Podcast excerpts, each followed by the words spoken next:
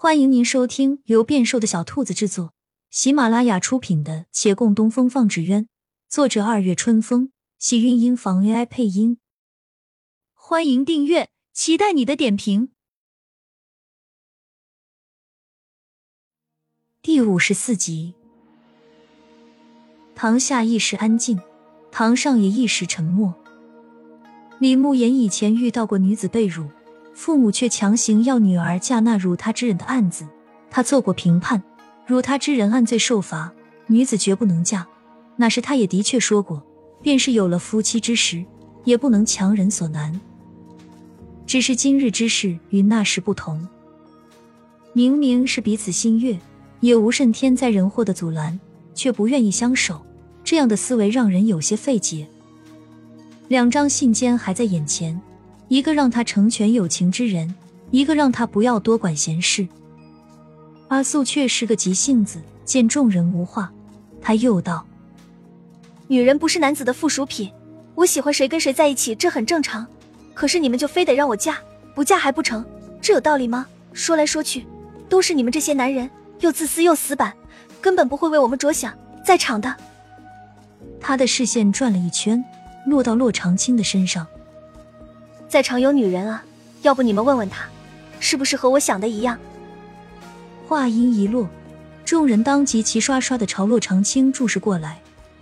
洛长青垂眸顿了顿，只得开口：“女子的婚事的确不应该被任何缘由拿来做主。你们听听。可是，若认同婚事不应被左右，便也要认同感情不能儿戏，既无意结白首。”何苦惹人情动呢？人主动贴上来，又不是我故意去招惹的。没错，这样的事情本就是两个人的责任，谁也脱不开。可是我愿意负责。负责这两个字就让我听着烦。为什么只有男人可以这样说，女人不能说吗？那你对我负责？不负责？阿素突然吼道：“啪的一声，惊堂木又响。”李慕言望了洛长青一眼，平淡道：“这种事情的确是两个人的责任。既然你二人并未达成一致的意见，王小红，本官不能应允你的诉求。你二人婚事不予宣判，回去吧。”王小红还欲再说，看见李慕言也要离席，他只好闭了嘴。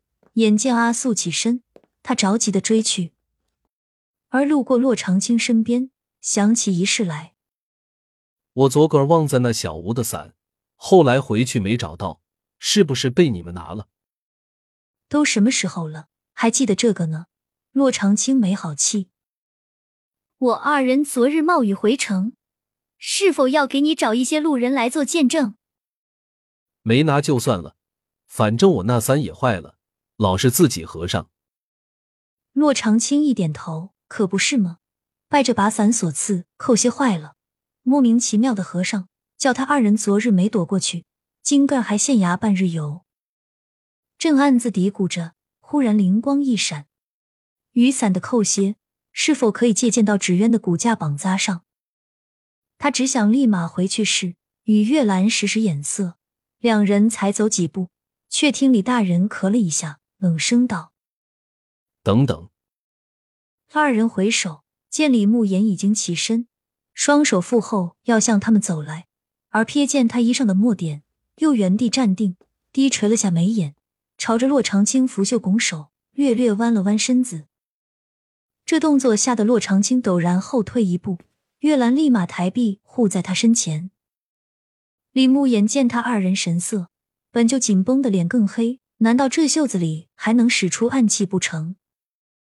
但他动作没减，完完整整行了一礼，道：“前些时日家母劳心本官婚事，本官未有所交代，一时情急，叨扰了姑娘，还请见谅。”原来是要道歉。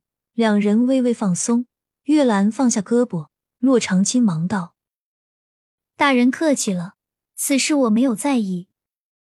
可本官在意，有人将本官看作鼠辈之流。”啊。这个没有这回事，没有没有，大人您是正人君子，朝野栋梁，若无其他事，我们便先回了。他只好尴尬的笑，说完转身要走。等一下，李慕言又叫住了他们，二人只得再次回头，只觉这道歉的人比被道歉的嚣张多了。李慕言恢复了双手负后的姿态。还有一事，在本县居住，但凡不修边幅者，往后不许出门。他连忙低头看自己的衣摆，这能怪他吗？两人手举耳畔做了一番保证，才被放出衙门，度日如年的在里边待了半晌。猛一出来，恍惚中忽而有重见天日的错觉。他们不约而同回望。能让在旁之人把半个时辰过得像度过三秋，这县令可真有本事。不应该是长期在他手下的那些吏员衙役们更有本事。好在总算往后没什么需要跟县令打交道的地方了。回到长青斋，他立即着手试验骨架的扣歇。这夜未眠，也只是过了一夜而已。天刚亮，街上忽然传了一个消息。王小红死了。